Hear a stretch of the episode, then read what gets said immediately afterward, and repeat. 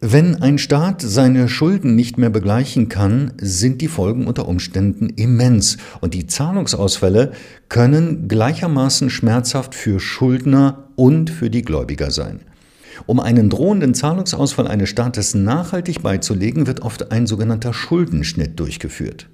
Das Deutsche Institut für Wirtschaftsforschung, das DIW Berlin, hat anhand der Daten von Zahlungsausfällen seit dem Jahr 1815 untersucht, wie sich die Anzahl und die Höhe der Schuldenschnitte auf die Beilegung eines solchen Zahlungsausfalls und die Höhe der Gläubigerverluste auswirkt. Über die am 7. Februar 2024 veröffentlichte Studie spreche ich jetzt mit Dr. Josephine Meyer. Sie ist Leiterin der Forschungsgruppe Internationale Makroökonomie am DIW Berlin und Mitautorin der Studie. Guten Tag, Frau Meyer. Guten Tag. Frau Mayer, Sie haben anhand von 321 Umschuldungsabkommen seit 1815 untersucht, wie sich in einer Staatsschuldenkrise die Anzahl der Schuldenschnitte auf die Beilegung eines Zahlungsausfalls auswirkt. Wieso haben Sie dabei einen historischen Blick auf die Frage geworfen, anstatt einzelne Krisen zu untersuchen? Ähm, die Frage würde ich gerne mit einem Beispiel erklären. Und zwar ähm, nehmen wir zum Beispiel Brasilien in den 80er Jahren. Ähm, der erste Zahlungsausfall ereignete sich 1982 und daraufhin folgten äh, fünf weitere Zahlungsausfälle bis 1994. Nun kann man alle diese Zahlungsausfälle einzeln betrachten oder jedoch diese zusammenfassen, was wiederum dann eine Zahlungsausfallperiode eigentlich von 13 Jahren ergibt. Und das macht dann schon Sinn, ähm, diese 13 Jahre als eine Schuldenkrise zu betrachten, anstatt jeder dieser individuellen Zahlungsausfälle einzeln zu analysieren und deren Schuldenschnitte einzeln zu betrachten. Welche Muster zeigen sich denn dabei? Wie hat sich die Anzahl der benötigten Schuldenschnitte im Laufe der Zeit verändert? Also man kann sagen, dass ähm, sowohl heute als auch historisch ähm, es eine große Bandbreite in der Höhe von Gläubigerverlusten gab.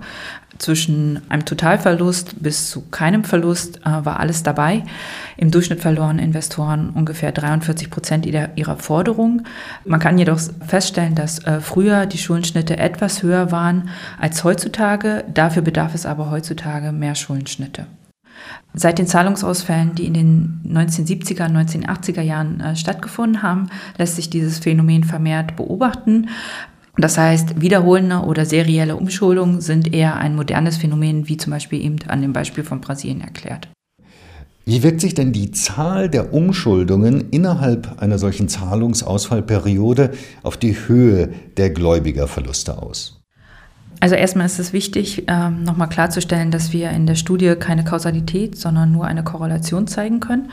Und äh, was wir sehen können, ist, dass zum Beispiel Zahlungsausfälle, die mehr als drei Schuldenschnitte benötigen, um beigelegt zu werden, am Anfang einen durchschnittlichen Schuldenschnitt von ungefähr 30 Prozent aufweisen, während Schuldenkrisen zum Beispiel nur mit einem Schuldenschnitt äh, Gläubigerverluste schon von über 40 Prozent ähm, hinnehmen müssen. Aber wenn man jetzt die Schuldenschnitte aufkumuliert, ähm, bei den Schuldenkrisen, die drei oder mehr Umschuldungen äh, bedarfen, um diese Nachhaltigkeit zu lösen, dann ähm, stehen wir am Ende mit einem Gläubigerverlust von ungefähr 60 Prozent da. Nochmal kurz gefasst, was ist denn jetzt für die Gläubiger schlechter? Mehrere kleine Schuldenschnitte oder ein großer Schuldenschnitt?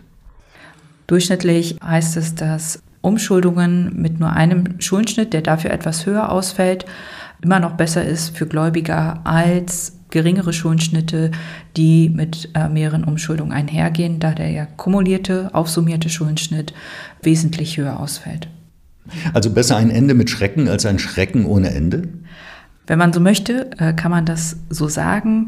Ähm, wie gesagt, die Ergebnisse zeigen, dass in vielen Fällen die anfänglichen Umschuldungsbedingungen nicht ausreichen, um Schulden auf einen nachhaltigen Weg zu bringen. Und dass tendenziell zu geringe Schuldenschnitte oft nicht tiefgreifend genug sind, um dann die Schuldenkrise zu lösen. Das heißt also, es ist gar nicht so einfach zu bestimmen, zu welchem Zeitpunkt und an welcher Stelle und in welcher Höhe ein Schuldenschnitt gemacht wird. Wie ließe sich dann im Vorhinein der optimale Schuldenschnitt bestimmen? Ja, das ist äh, ein sehr schwieriges Unterfangen.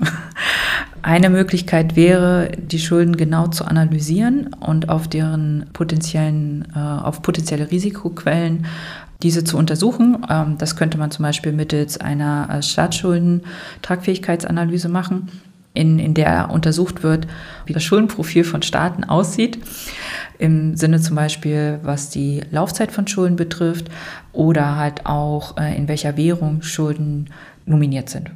Also zum Beispiel könnte es sein, dass wenn man sich das Laufzeitprofil von, äh, von Staatsschulden anschaut, dass es äh, bestimmte Schulden gibt, die ein oder zwei Jahre nach der Schuldenkrise fällig werden. Und wenn man das im Vorhinein weiß und zu dem Schluss kommt, dass diese Belastungen Staaten äh, wiederum von dem, von dem nachhaltigen Schuldenpfad abbringen können, wäre eine Möglichkeit, äh, diese während des Zahlungsausfalls oder während der Umschuldung umzustrukturieren und in Anleihen mit, äh, mit längeren Laufzeiten umzuwandeln, um so die Zahlungsverpflichtung von Staaten zu strecken. Frau Mayer, ich bedanke mich für das Gespräch. Ja, vielen Dank.